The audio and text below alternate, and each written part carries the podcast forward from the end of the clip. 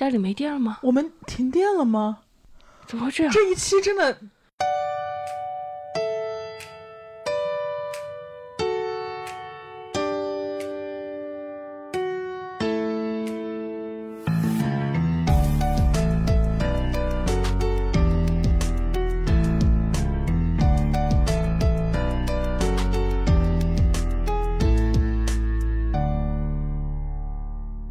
好呀，欢迎收听贤者时间，我是小张，我是智智。贤者时间是一档从普通人视角观察其他普通人的播客节目，由小张和好久不见的智智主持。大家好久不见了，好久不见了，好久不见，跟大家 say 个 hi，你好吗？我亲爱的观众朋友们，我想死你们了！你真的很老梗呢。嗯，来跟大家解释一下为什么就是两个月都没更新。本来我们是觉得二月份肯定是有一次更新的，因为我们之前表现都非常良好，十二月更了两期，一月更了两期。我跟小张，我不得不说，我劳动模范，劳动模范，劳模流动回去就怪在咱家了。绝对是。我跟小张说，二月不管怎么样，怎么样也不能断更。我说我元宵节一定会处理好我那剩下来一些小小的工作，然后我就长沙找他，或者回回北京找他，然后二月咱就继续更，说不定还能更两期，贼快乐。后面的选题我们也想的好好的，什么洛华又结婚啦，我们去当伴娘啊，要去杭州啊。对这种承诺呢，反正我也听了一年多，观众朋友们，就是我也没有太当回事儿。就是果不其然，就是我给小张的空头支票已经可以论论按斤卖了。对的，然后这一次这个又多了一个。嗯为啥呢？嗯呃，一个其实一个是因为我的工作比我预想象中要完成的时间长，好不容易我收尾了，正好就碰上了疫情，然后我北京健康宝有弹窗，我就一直在打幺二三四五申诉啊，然后就折腾了很久才回来。我跟小张也是两个月没见面了，昨天才刚见到面。对的，你这两个月干嘛了？这两个月其实就还好吧，就是就是我觉得，因为这两个月发生的事情实在是太多了。你大概是大年初几走的？初三还是初四走的？对，然后我们一起在北京过了个年，贼开心。对对对对对，过完年了，然后之后其实就是有各种事情发生嘛。天，反正感觉热搜榜热 热搜榜，对不起，都是爆的。就是先是有冬奥会嘛，然后又有各种各样的。嗯，徐州的事情发生，然后又有一些疫情的不断的在反噬，然后又有一些战争之类的东西，所以我感觉就是，我感觉我其实你现在我回头看，我其实不太记得我这两个月我个人的生活是怎么样的。就你问我经历嘛，我不太想得起说我这两个月我在生活中干了什么。哎，我手机怎么响了？等一下。嗯，喂。咱们这里是专为北京客户打造的精装修，均价九千。呃，不用不用，没有房子，谢谢。没有。然后就是我其实不太记得我个人微观微观层面做了什么事情，我我就只记得每天我都在接收各种信息，并且被这些信息所消耗。但因为你个人你又有求生意志嘛，所以我也在学习说如何处理这些信息，以及如何分辨哪些信息我需要处理。其实讲起来有点虚幻，有点悬，但是确实是过去这两个月我的感受，因为真的发生太多事儿了。我不知道你有没有感受，因为你其实是在在在在在剧组可能很忙，然后你又去了一个春暖花开的大理，所以你你也会被这件事影响。可能我们刚开始去深圳的时候，那个时候我们都在关注徐州的那个被拐的那种女生的事，我们都很关心她的命运，因为我们同同样是女女性，切肤之痛。是的，呃，就带着那个去的，然后在工作的时候，然后又。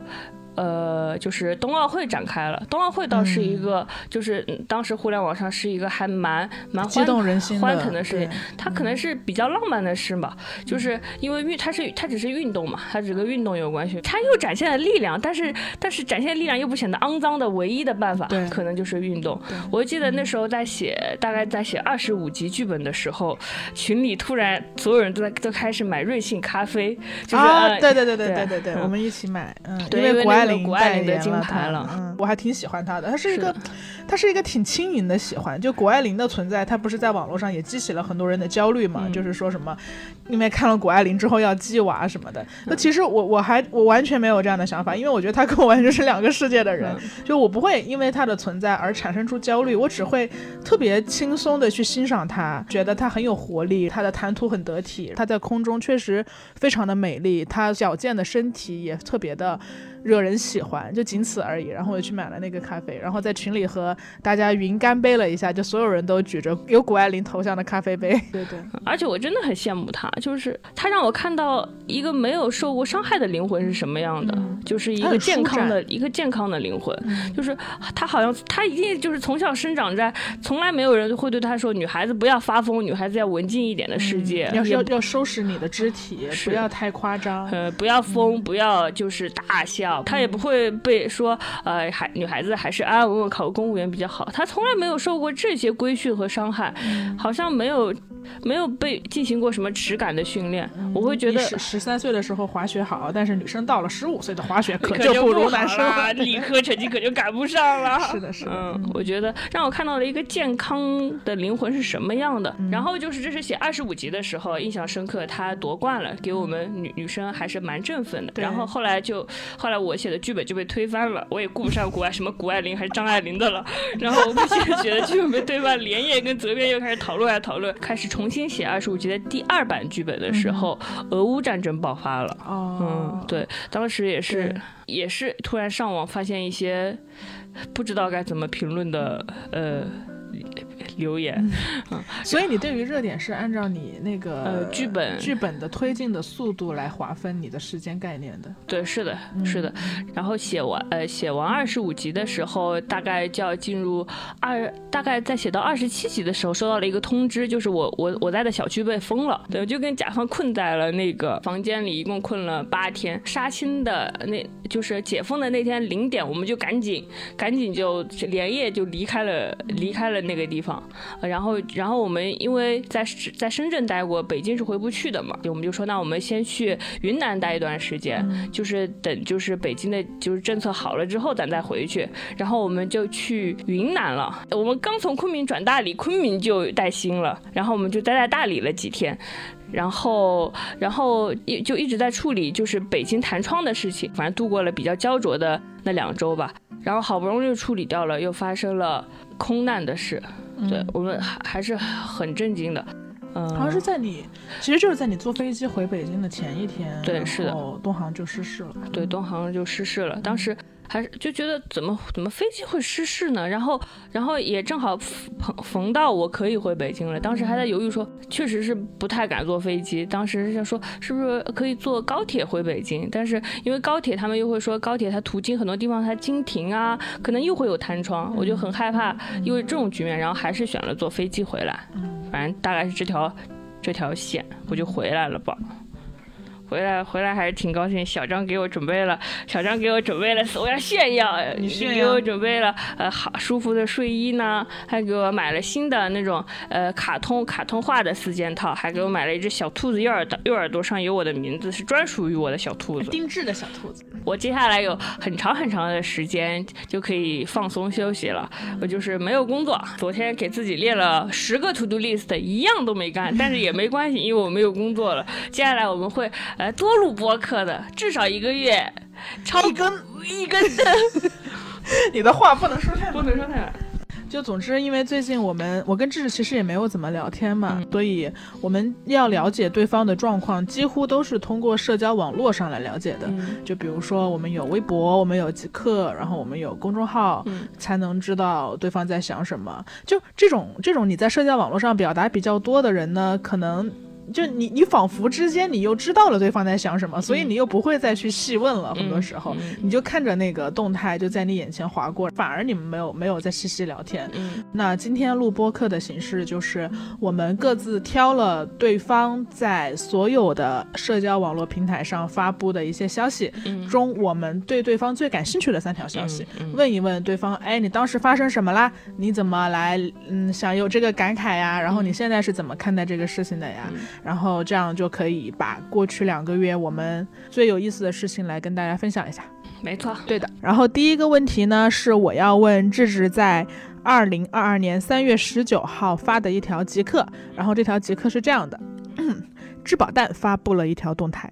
我健康宝不是弹窗了吗？你非得用我的口气说话，所以一直滞留云南。我朋友特别着急回北京，每天打一二三四五填申诉。我跟他说不要焦虑，焦虑也没用，每天只花一个小时在这件事上，好吗？其他时间尽量高高兴兴的。你就非得用大熊的声音说话，然后，然后对，就是这个这个这个动态嘛。然后我其实想问他的问题，就是因为这一次你的健康健康宝弹窗的问题嘛，不管是在深圳还是在云南，好像是，嗯，我们受疫情影响最大的一次。然后我也想问你说这种。反复的去申请，反复的去申诉，并且似乎是看不到头的这种感觉是怎么样的？比如说，你其实不知道你的申诉什么时候会得到回应，然后你也不知道这个弹窗它是它的计算规则是怎么样的，你可能突然就被弹窗了，然后你你你也不知道你什么时候才能回来，这种完全失控的感觉。呃，在你那儿的感受是怎么样的？因为你是主动的被我，我觉得主动的被留在一个风景很漂亮的地方，和被迫的不知道什么时候才能解放的被留在一个风景很漂亮的地方的感受，可能还是不太一样的。嗯。我觉得由于你的共情能力过好，已经在自己的设想中帮我把感受说完了。啊，你没得说了。这我觉得跟你说的就就是一样的，最大的区别就是一种失控感。你对生活是失去了掌控感，你不知道弹窗什么时候会消失，为什么有些人消失了，跟你跟你同样情况的人已经消失了，你你的没有消失。然后你会开始填填一二三四五的申请，然后每天给他打电话，就是你你的重心，你的生活重心可能不会放。在就是哦，今天我要去哪里吃饭，哪里玩上，而是说，哦，这个电话没打通，我还要再打一个，就没法好好生活。如果你盯着这个失控的话，嗯，因为你总觉得有一个不自由的感觉在，嗯，对的，是的。然后我就安慰我朋友说，我说你不要紧张，我们就是你要习惯这种失控，你这这这才失控两天，那你以后二十年都失控该怎么办呢？不着急，你每天只花一个小时，呃，用在打那个幺二三四五上，其他时候你就快快快快乐快快乐乐的生活。尽量在这个云南的春天好好走一走，然后我就这么安慰我朋友，但是我朋友没听我，他继续，他还是很焦虑，他还是很焦虑，每天焦虑，我这我这我要打电话，他一他他每天可能打四十多个电话，他一一般是没通的，有用吗？有用啊，他提早消了呀！啊，真的吗？对，就是他没听我，他提早消了，然后他，然后我当时就就感受到了我本人价值观的一种挫败，就是我跟他说你别焦虑，人着急的人确实也成功了，自洽的人必将落后。必将落后，就是，但反正我我自己也也只能说想开这个事，因为我因为我可我不着急，可能就是有不着急的活法。如果我如果我的价值观能让我什么好处都捞到，我就不是一个普通人，我就是宗教教主了。所以，我我我就是，但他的弹窗确实是先消掉了吧？然后我是，然后他就回北京了吗？没有，他他也他也，我们都希望就是一起回去嘛。他也等了我几天，所以他弹窗消掉，但是他没有突破义气讲义气的牢笼，他没有办法。不讲义气，对对对，人无往不在枷锁之中，无往不在就是被自洽的人困住了。嗯，谁让你太自洽了，然后大家都得等你。对，嗯，明白是这样。然后你在云南还摔跤了是吗？对啊，我在还我还摔我还摔了一跤，所以我享受云南的春天的时候，我就一瘸一拐的走在云南的春天里。但云南的春天很漂亮。嗯，我我有一个问题想问小张。嗯。我之前也跟大家说很多遍，因为我是那种什么七色水彩笔，小张是三十六色水彩笔。然后我们这种七色水彩笔经常会看到三十六色水彩笔的感慨，它就是非常的层次多样又很抽象。有时候我没有啊，我一般发的感慨都很短呢，我都不会发很长。对啊，就是越短它越抽象，越让人使使劲的琢磨。就有的时候我就小张发了个什么东西，我说其实我不太懂它是什么意思，但是我看小张下面的评论就有人说，对了，小张共鸣了，共鸣了。我想说怎么其他人？我也不好意思问他，我们不是最好的朋友吗？朋友吗？为什么那些陌生人能够懂他？嗯啊，我所以，我我可能大家也没懂，大家只是在在在某一个点上，就是就是理解了，以为懂了，对对对。我以为我不懂，其实也许我懂，也许你懂。我对你的比较有好奇的动态是这个，是是二月十六号你在微博上发了一条，蕴含着饱满痛楚与无限生机的时刻。冒号，你第一次真正意识到自己的有限。啥叫意识到自己的有限？我揣我揣我我自己揣摩一下，如果说错了，你不能怪我。比如说你你总是想写数学最后一道大题，你先先觉得自己是无限的，你就一定能用最完美的解法解出这道数学大题。不完美你就不落笔。但你意识到自己的有限之后呢，你就想说，那我就用笨办法解题，让你反而可以落笔了。是这个意思还是别的意思？你说说，你给我解释解释。我我觉得就是这个意思啦，就是你你在云南，然后你突然意识到了自己的有限，就是你发现你并不是很自由，嗯，或者是或者是你你你的自由在一个很大的病毒面前，你必须得让渡嘛，因为你要维持运转或者是大家共同的一个安全。那你的弹窗就是你的有限性啊。嗯，其实意识到自己的有限，是我从我这两年一直以来都有这样的一个感受，就是从个人的微观层面上，我会发现说我我我我无力去做很多事情，比如说我根本无力阻止死亡和病痛，我根本我既无力阻止自己的死亡和病痛，我也无力阻止我最爱的人的死亡和病痛，然后我也无力不活在也许你没有那么喜欢的时代。一个没有经历过什么事儿的健康的青年，他可能是不会有机会去。思考有限性的问题的，嗯，就但我就恰恰不巧的就是发现了这个问题，就有的弹窗可能就是没有办法被消除。曾经我可能刚刚大学毕业的时候，我会。比较乐观的说，我觉得很多事情，就像我们在房东那一期说的嘛，我觉得可能能通过赚钱来解决。你可能能又呃让自己活得更安全一点，然后可能能嗯，比如说你空气不好，你就买个用用花最贵的钱买一个最贵的空气清新剂嘛，这样也能在某种程度上更保护你的健康。但是我越长大，我不光意识到自己身体的有限，意识到自己头脑的有限，我也意识到财富的有限，就是赚钱只能让你的生活变好一点点。但赚钱也无法解决许多问题，甚至是你生生命中大多数最重要的问题，都是无法通过赚钱解决的。最近两个月又让我觉得说，很多。大的事情发生的时候，你同样也是没有解法的。比如说，我们今天其实就有一个热，一个一不能说热点，哎，我就有有时候很很讨很厌恶这种新媒体，他把一个事件和一个本来应该是新闻的一个东西，就简化成了一个热点。它不是一个热点，它是一个活生生的事件，活生生的人发生了一些活生生的事情。就我我今天我看到你发了一条微博嘛。嗯，上海的那个护士嘛，她因为呃患了哮喘，但是那个医院又封闭了，又关门了，然后医院的那个是改成了做核酸的，对吧？所以急诊科关掉了，她没有办法及时的得到救治，所以她就就离开了嘛。你当时转发的时候，我记得你的转发语是你不知道该怎么办。嗯，对我觉得我觉得可能这就是一个一个我意识到一个有限，就是你说遇到这个事儿你该怎么办呢？没有人知道该怎么办，就是好像这个事情的每每一环都没有出问题。他哮喘，病人肯定没有错，对吧？他就是一个哮喘的人啊。但是医院他改成核酸，好像也没有问题。就是对我。就就它总会让人感觉到我该怎么办呢？这个问题就越来越多，或频次越来越高的浮现在我的生生命中。对对，就是你好像确实是还是一一个苍蝇在一个玻玻璃罩子里的比喻，就是你在你自由自在的飞的时候，你可能没有觉得自己的有限。你要是不小心碰壁了，你马上就就意识到了。你你你你意识到那个东西可能是一个。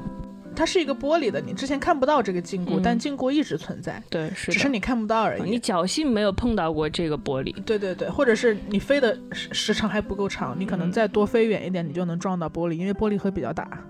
对，就每个人都有自己或大或小的玻璃盒吧。我觉得可能这个是我最近比较受禁锢的一个感受。但但我的这个感受也不是完全没有导火索的了。出发点就在于我们的新家。我记得我们刚刚搬过来的时候，我们就跟大家讲说，我们新房子超好，然后有暖黄色的灯光，然后也非常的城在城里，对吧？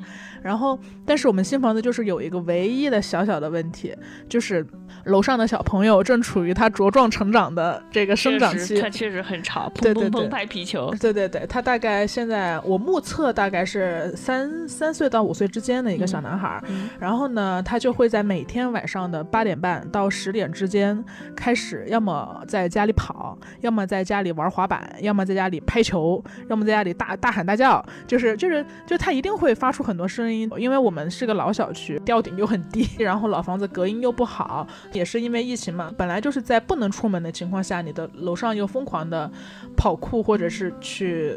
滑滑板踢球就会有点有点有点烦恼嘛，但是我自己我自己真的有在努力的试图消化和自洽，因为因为我觉得这个事儿就是就是他不是一个恶房东的一个问题，他就是一个小朋友。那小朋友他处于两岁到五岁的这个期间，他就是会，他就是想要拍皮球，对啊，对世界非常好奇，对啊，一个圆圆的东西，是啊，他就是他就是很很想很想玩，然后。我觉得你跟大人说可能也没有太多用，可能大人自己也烦着呢。就是爸爸妈妈整天看着小朋友有那么多发泄不完的精力，就是因为小孩的精力实在太充沛了嘛。所以我自己就在就在消化这些事情，但是确实又是又是十分吵。就比如说之前我我我妈在北京的时候，我我爸本来就睡眠会有点不好，有点神经衰弱嘛。然后到十二点了，十一点半了，就还在拍皮球。他在很长一段时间内几乎成了我的心结。我用了非常多方式去处理它，比如说我在家里公放。播客公放非常吵的那个呃音乐，试图盖过它，或者是我在家里看一个电视剧，试图把那个声音盖过去。但我后来发现我没有办法解决，就是到了一个什么程度，就是我我他每天大概是八点钟开始吵，吵到十点嘛，然后我每天只要中午早上一醒来。我就开始担心他晚上要吵，就是我白天什么事儿也干不成，因为我担心他晚上要吵。我有一段时间，起码可能快一两个礼拜，我都是这样的。就我每天早上起来，到我后来我有点精神崩溃了，就是你早上醒来，你啥也不用干了。我有时候觉得，我就坐在那儿等噪音，然后我又陷入了那种思维情绪的反刍，就是为什么要吵？哎，但他也没有办法。但是他为什么就大人不能管管嘛？哎，大人可能也很无奈吧。就是我就开始这样，哎，不断不断的那个。但我我后来就。想说我就尝试自己去解决嘛，然后然后我有一天我又受不了了，我就跟那个呃我们的中介就说了一下，然后他就试着让居委会跟楼上沟通了一下，就说楼上的态度还挺好的，就是是是一个妈妈什么的，然后就说以后会注意，然后我就觉得就就之后从客观的情况上来说，我也不知道有没有变好吧，反正我最近我自己的心理层面会好受一些。对，就因为我男朋友有时候他会来住嘛，然后他就会跟我说，他觉得，他觉得我要做的其实重点不是在于说我要放多大的声音的播客和音乐来对冲掉这个噪音，而是我要去做一些事情。嗯。就是我需要把自己的专心放在别的方面，我需要给自己找一个事情让自己沉浸进去，而不是我生活的重心是为了抵御这个噪音。然后我后来就试着给自己找到一些规律，包括说，呃，我的咨询师最近让我尝试那个曼陀罗绘画嘛，就你看我买了那个蜡笔什么的，就在家填色，然后包括我去。我干嘛了？我也没干嘛，学跳舞了。呃呃呃，还有练 健身卡。对，当然这个是因为本来以为四月份要去参加婚礼当伴娘嘛。嗯。就是我会发现，那那如果他的规律是八点半小朋友就要开始吵了，那我那我是不是我我我我该做的我都做了呀？你上去敲过门了呀？你跟居委会说过了呀？那对方也没什么办法了呀？那我是不是就能让自己八点半到十点我就尽量待在外面呢？就是我会让自己，嗯，特意的那段时间出去散步，或者在那段时间约朋友出去喝酒。对。对，就度过了我最烦躁的那一段时间。我现在已经相对好的可以跟这个噪音和平共处了，就是我会觉得他是他，我是我，我也不需要刻意的在这段时间出门了，因为我会发现。就让它存在吧，嗯，就是也没有别的办法。你只要不重心围绕着如何解决它消，如何解决它，让它消失而生活的话，生活还是可以沉浸在其他事中进行下去的。对的，因为我们总得做其他事，不可能围绕一个皮球来运转吧？对啊，对啊。其实这种事都还挺小的，它不是一个很大的事情，但它就有点像，我觉得对于有点。有点有点高敏感的人吧，他有点像我身上的那个筋膜不痛的结节。我之前那个那个什么按按按摩的人，他会帮我去按嘛，然后他就。他就按一个地方就会反复按，就会好痛好痛。然后我就说啊，这为什么这么痛？然后他说，因为你这有结节什么的。这个叫忍住痛，这样结节就会消失。对对对对，你把结节消失，然后就要多来搓一搓什么的。就是这个噪音对我的影响，就跟弹窗对你影响，我觉得就是生活的结节。嗯。你要怎么样面对这些生活的结节？在当我承认了我可能就是有结节之后，然后反而觉得自己很自由。我我反而觉得我我我我有另一种无限，比如说我因为这件事情，然后我晚上。约了朋友出来喝酒，然后我在跟朋友出来喝酒的时候，我走在北京的街道上，我发现哦，原来这个地方我没有来过。如果不是小朋友拍球把我逼出来，我都不知道这儿有一个这么好喝的酒吧，以及我都不会跟朋友有这么多接触，我都不会跟这个世界有这么多接触。也也也有一部分就是，当你意识到反正自己也这样了嘛，嗯。那你反正就是一个零啊，我就是一个零，我就是一个有限的零。那正是因为我是零，所以我我无所谓往哪个方向走，可能哪个方向都是对的，因为我一无所有呀。我明白你的意思，你的意思其实就是墙上有一块有一块大的污渍的时候，你要选择盯着污渍生活，还是就让墙上有污渍，然后你自己在这个房子里生活？对。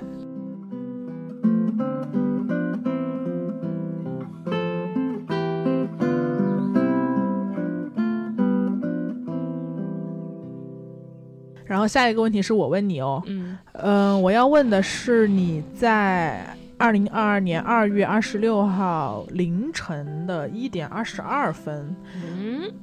一点二十二分发的一条微博，是我写完大，是我写完这一天的剧本，批阅完这个热点奏折，对。然后你说人类总有一些情感是相通的，但那些不通的也太不通了。你就是你为什么总是用怪模怪样的声音读我的状态？因为我知道，就是你发的这两天，二月二十六号是俄乌之战的时候嘛，就俄罗斯和乌克兰打仗。我们刚刚说到最近发生了很多社会事件，大多数社会事件呢，除了冬奥会之外，可能都是比较恶性的和令人沮丧的。然后我想问你的是，作为一个一直以来比较高兴和乐观的人，我觉得你其实是比我更擅长去处理和屏蔽掉互联网对自己带来的精神损伤的那一面的。比如说，我会看到，就是你会在很多呃。大的不好的新闻出现的时候，你还是会给大家分享说，哎，我在大理今天骑车了，我今天在云南看到了一个好看的天空。你会去给自己找这些积极面，所以我也想问你说，就是这些恶性的事件对你有造成什么样的影响吗？就是你处理的好吗？你觉得？就是就我我自己的心态可能只能处理一些耳机丢掉的问题。我对对于这种就是他。就你无法忽视的问题，我我还是要跟他很艰难的才能处理好的。就比如说今天我看到那个哮喘的，就是女护士的时候，我不知道该怎么办，所以就是我就我就说，那录播课之前我们得先出去散一趟步，你就拉着我出去，然后我们逛街，可能我们是我买了很多就是颜色鲜亮的衣服，嗯，然后觉得呃是不是用这个来就是冲淡一下我们的心情，然后我们通过散散步聊聊天，在这些行动中才慢慢镇定下来。嗯嗯嗯，我觉得我仍然是要用这这些行动来来平复我的心情。我觉得这这这这个时代人还全然高兴，那才是不正常的。嗯，我先说这条动态，确实是发生在就是俄俄罗斯侵侵略乌克兰的时候。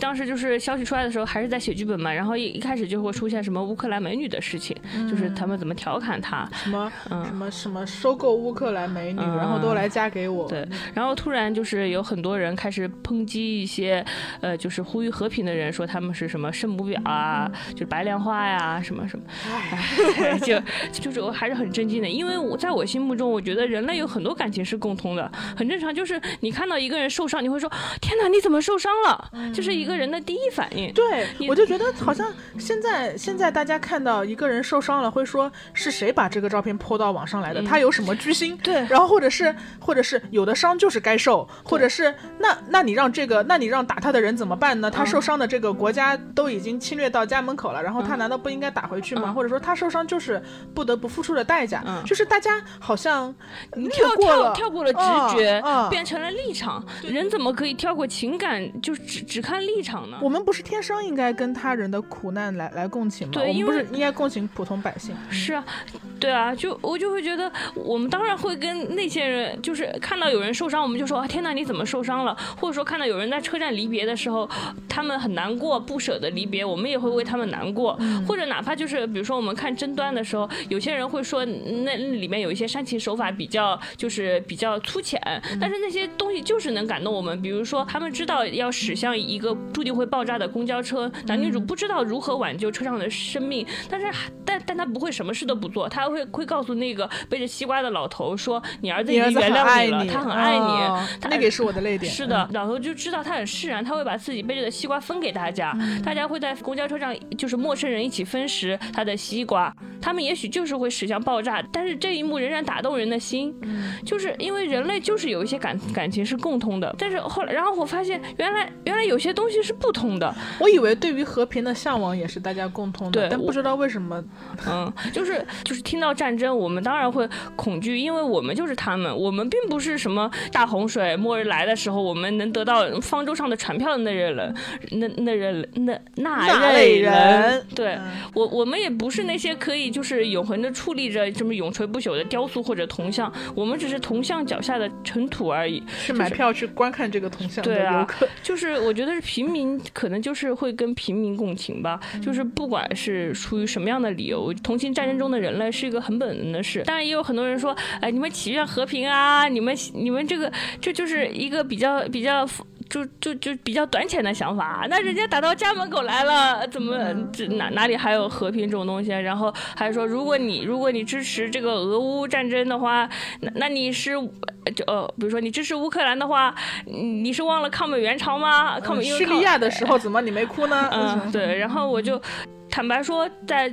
俄罗斯攻打乌乌克兰之前，我是没了解过这，我是不是不是特别知道这这个战争的背景？就是我我其实也不知道又是又什么条约，又是什么北约东扩，就大概的知识背景我我是不了解的。就是我想插一句，嗯，我觉得我觉我所以我想在这里给大家推荐另一个播客嘛，就友情推荐啊，没有没有没有钱给我们，就是呃梁文道老师的八分嘛，对，因为我觉得呃在目前的这个来说话，不管你说任何话，你你你不管你有没有立场。嗯，你都会被误读，会遭受大量攻击的时代。有一个人，他还在做一个一个内容，给你普及一些，去厘清一些最基本的知识，去帮你补齐这些你可能不知道的信息。而且这个来源还是相对可以信任的，这样的一个很耐心的一个一个一个一个内容，我觉得是可以去收听的。而且呃，八分里面也经常会聊到很多最近发生的事情嘛，他给你补齐前因后果。我记得光是俄罗斯和乌克兰的这个事情，然后呃，梁文道。道道长就有录了好几期来讨论这个事情，嗯，包括像东航的事情，不是又又引发了一轮新的讨论，是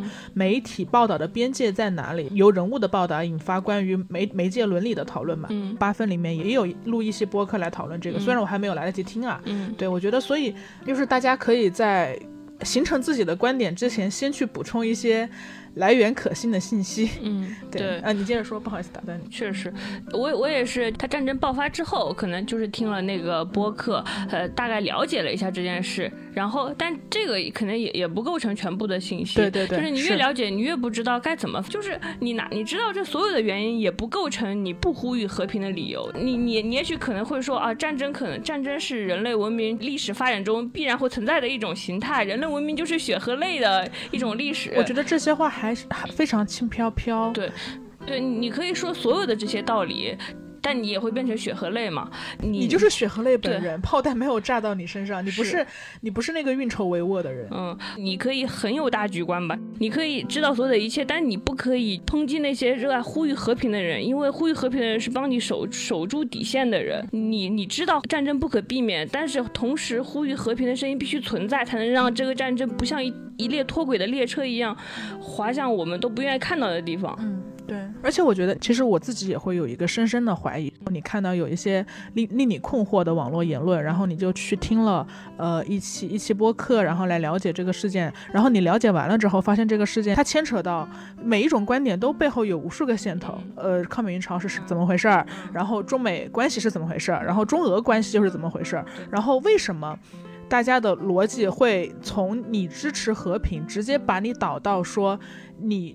在叙利亚和阿富汗被炸的时候，没有哭，没有为他们哭泣，然后会把你直接导到导到屁股歪了，把你直接导到境外势力。就是其实所有的逻辑中间都有无数个线头的，那些线头你随便拎起一个，都是背后可能是一个大量的知识背景的补充。对我可能只花了几个小时看了一下这些问题，我的困惑还是很多。我只是找到了一个线头，那些线头背后还有非常非常多的知识我不知道的。对我自己在面对这些我所不知道的知识的时候，我我其实是。惶恐的，我我并不会就是敢于去讨论这件事儿。我一直觉得，以我目前所掌握的知识的质量和纯度和数量，我没有那个资格去进行这个讨论。那我可以选择不说，就是你不必是非要对所有的事情都形成观点，然后在网络上去去批奏折，去去互对去批批奏折去互相讨论的。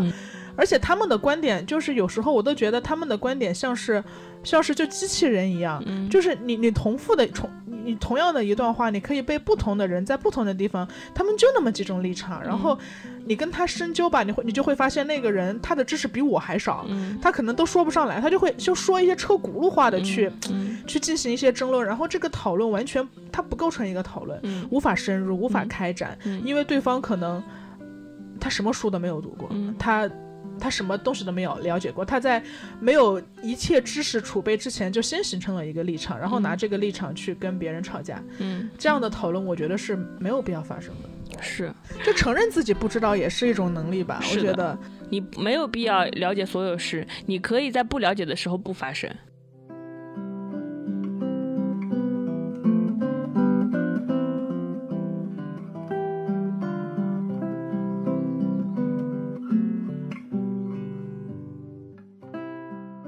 好了，下一个问题就是我我想我想问你的。嗯哼，嗯呃，这个问题是我在你的那这那个公众号上摘摘出来的一篇文章。其实我知道，我这是你一个月前写的文章，我其实是眼睁睁看着它诞生的，啊，但是我就是昨天重新读了一遍，觉得非常有启发，并且受了鼓舞，所以我决定把它选进来。我知道你写这篇文章的起源是一件很小的事情嘛，因为过年的时候，是因为你跟你妈妈的一次吵架，因为过年的时候我们三个在一起过年的，然后一开始气气氛还挺好的，后来是我们准备一起煮火锅。锅吃，然后就是阿姨把一个把中午吃吃剩下来的那个梅干菜扣肉，她要放到清汤锅里。但之前你已经跟她说过，说不要放到清汤锅里，因为它很油嘛。但但阿姨可能觉得很入味什么的，她就放到清汤锅里了。啊，当时你就是情绪不太好，然后吃完火锅之后，你就跟阿姨吵了一架。嗯，这印象印象很深。当我回来的时候，你已经开始在那愤怒的打字了，啪啪啪跳下了一篇文章。当然肯定能明白你不舒服的点，但是我就会想说，对我来说可能是一它它是一件。就是哎，放都放了，算了吧的事情。但我知道你一向是一个对所有不公平的事都很敏感的人，并且你在所有就是呃，就是这这些会侵犯到你边界的地方，你你是会发生的人。呃，二二年的二月一号，你在你的公众号小张消息上，你你写下了这些愤怒的话。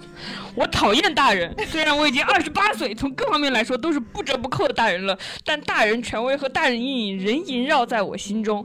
大人的面子大过一切，这让他们错了也不肯道歉。大人没空带你出去玩，却有空打麻将。大人乐此不疲地问你更喜欢爸爸还是妈妈。这种邪恶对小孩子散播起来如此顺滑，毫无成本。大人巧言令色，对他们解释不了的自己身上的人性漏洞就含混带过，却抓住你犯的小错喋喋不休。大人给你创造了如此多的心理创伤，他们本人却无知无觉地过完此生，并管这叫难得糊涂。许多还有还有，你节选吧，节选吧。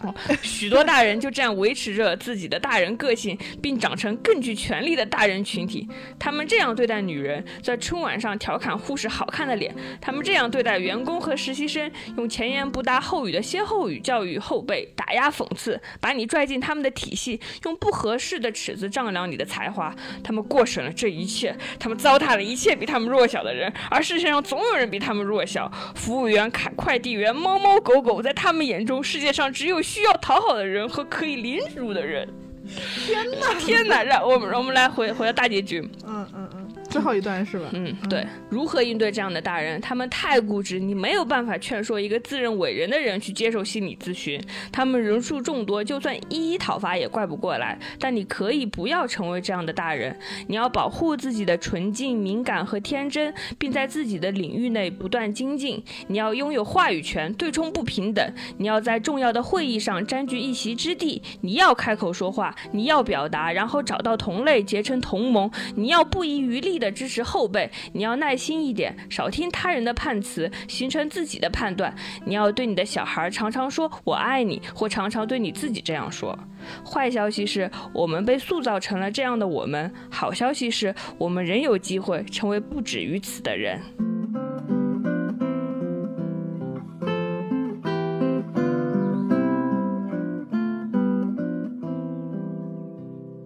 就是我在看这篇文章的时候，经历过这么多的事情的时候，再看这篇文章会感到很鼓舞，因为在我在我不在我每次都在问自己我该怎么办，我不知道怎么做的时候，你最后是告诉我说我该怎么办的。就是你给我提供了一个方向，并且鼓舞了我嘛。我就是还就是再看一遍的时候，就很明显，就是就是能感觉到，就是这里的大人可能不是只是指父母，当然，对，是所有凭借他们的 权利或自以为拥有的权利去掌控我们、指挥我们、侵犯我们的边界，让我们服从的人或者组织或者机构。就是我们可能已经被塑塑造成这样的我们，但是我们可以不选择成为这样的他们。嗯嗯，我们有改变自己的空间吧？对对对对，所以我还是很有启发的。我对你的提问就是，就是我经常对你的一个就迷思，你你为什么总是能从一个非常小小的吵架引申到这么大的东西？我先上个厕所。你先上厕所。哎，我发现你你既不喝水也不尿尿哦。对，所以所以啊，嗨嗨。是是。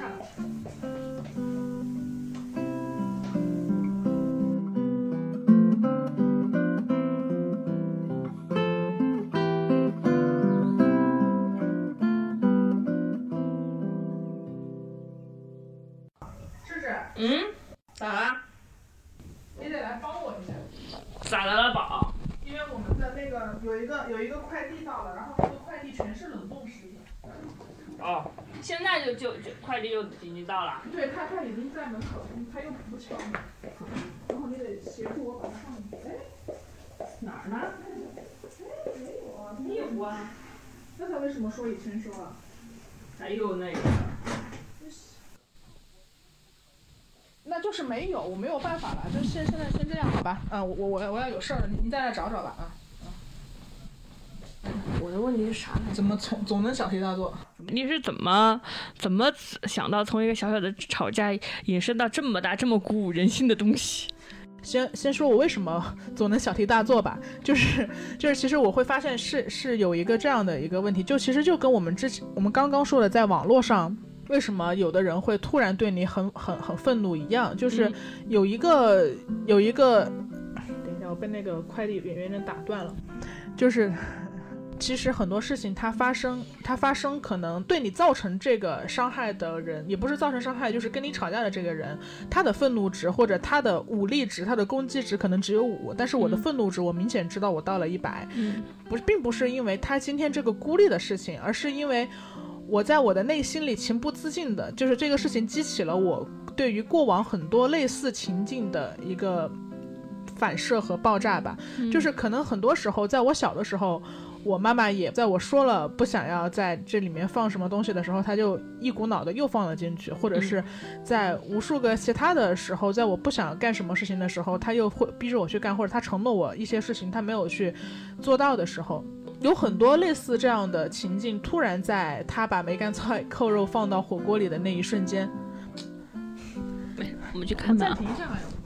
啊，会暂停吗？我觉得，我觉得可以不暂停。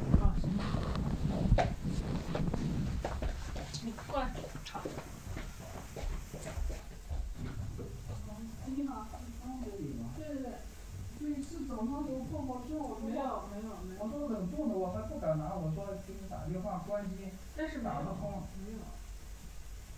可能就是。我家怎么可能有呢？我们没有搬进来啊。对，我没有，没有人搬。没有。您确定是这里，而不是放到什么四楼了、六楼了，或者很有可能非常多快递总是说他有快递员。因为你的快递我有印象，你上到最初的打电话嘛，我我太有印象了，我太有印象了，因为我记住我记住也打了两次了。那我们怎么办呢？他没有的，他就是。因为因为别的吧，我都有有有可能记住，那泡沫箱完你你记住那个泡沫箱不一定你放到这个门口了呀。对，我觉得你有可能在楼上楼下或者别的单元。没有，我我我我刚才为什么接受我我中午中午来了一趟在那，中午十一点来了一趟，我还上楼后还还在这，我还留意，我每次上楼都刚才。顺丰还算态度很好了。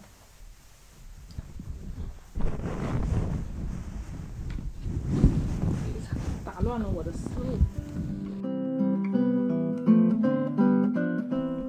对，所以我觉得可能很多时候，之所以对方的武力值只有五，但我们却爆发出了百分之百的情绪的时候，其实是因为是我过去所有的创伤加起来，然后对当下的这个情绪情这个这个情绪有了一个应激反应，所以我才会那么的生气，然后我才会。就是愤而写文章吧。就是你刚刚读的时候，我觉得还蛮搞笑的。就是我这个。已经二十八岁了，然后我这个处理情绪的方式还是生气了就去写 QQ 空间的日志。我觉得其实梅干菜的这个事情，这个触发点跟跟后来的那些东西其实完全都是两个命题了。但当时因为写的时候，由于太过愤怒，也没有什么逻辑了，就混到一起了。但它但它有一个比较朴素的一个通用的逻辑，就是我对于权力这件事情的敏感吧。我经常会会想到，就是比如说。就一些人，他能意识到他对另一些人天然是拥有权利的吗？嗯，比如说我们之前在呃蝴蝶姐姐那一期讨论蝴蝶姐姐跟罗志祥的感情关系，里面其实就是不平等的。嗯，这并不是两个一男一女，然后因为男女平等，所以他们就谈了个恋爱，而是罗志祥是蝴蝶姐姐的老板。嗯，就这就是一个隐性的权利关系。嗯，你不能忽视这个权利关系，只谈爱情。嗯，这样是不公平的，这样对蝴蝶是不公平的。嗯，就像另一个最常见的权利关系就是亲子关系。嗯，父父母对孩子是天生具备权利的，嗯，对，因为孩子就这个不用解释嘛，就是父父母对孩子就是天生具备权利的嘛。但是很多时候，就我就我就很想知道，就是拥有权利的人，他知道自己。正在拥有对别人的权利吗？嗯，那他知道之后，他应该如何去处理这种权利呢？嗯，举个很简单的例子，就是比如说我大学的时候，我大学的时候比较倒霉，因为我被分到了一个新校区，嗯，然后那个新校区我们是第一届，嗯，然后新校区是一个非常非常荒凉的地方，它其实在周围的配配套设施并没有被建好的时候，我们就被分到了那个校区嘛。之后呢，新校区因为它还没有完全被建好，它只是说能住人，嗯，有教学室，有教学楼。楼有宿舍这样的一个，但它周边是荒凉的一块荒地，所以我们其实是非常迷茫的。就是你怀着热血，然后你要去一个大学去上课，去你你幻想中有有非常丰富的社团，然后有学长学姐，你可能还能有一个丰富的校园恋爱，嗯，然后什么也没有，因为我们是部分专业被挪到了那儿，然后我们当时还受到了很多歧视，因为外人就会觉得说你是不是成绩不够好，或者你们这些人都是有什么问题，你们才被流放到那儿，所以我当时上了。大学之后，所有人都面临着一个突如其来被流放的迷茫。嗯，你不知道为什么你的大学环境就变成那样，这跟你想的完全不一样。然而，他政治又非常正确，你根本没有办法去。你你退学吗？你不能退学，你档案都投了，对吧？你没有办法重来，好像他就是一个，你就是应该接受这样的状况。嗯，但大家又都很不快乐。嗯，所以我当时。每次就让自己能够放松的一个时间，就是我会在每一周里面选一个时间去。到老校区去，就是我会坐着校车去老校区去蹭讲座。其实不是蹭，就是听讲座，因为那个讲座就是应该发生在我的学校的。老校区会请很多有名知名的人来给你讲课嘛，然后我就会坐着校车过去。对，然后校车还要钱，我记得好像是二十块钱一次吧。嗯，然后我就过去，然后结果我当时有一次我从老校老校区晚上听完一个讲座，然后我就回这个新校区嘛，辅导员突然给我打电话说你给我过来。嗯，然后我就去。了那个他的办公室，辅导员就开始拍桌子，就摔茶摔茶杯，非常凶哦。嗯，他就说你为什么要去老校区？嗯，然后我就有点懵，我就说我去我我去听了个讲座，因为，哎，彻底那个，我彻底我彻底不行了。你你这小宝过来，彻底讲不下去了。闲者时间由 Marcus Media 制作出品，我们推荐你在苹果 Podcast 订阅收听我们的节目，或者给我们五星好评也可以哦。同时，我们的节目也更新在各大主流音频平台。我们节目的公众号是闲者时间播客，你也可以在公众号上找到我们。在没空更新的日子里，我们会不定期发送一些短短的语音给你听。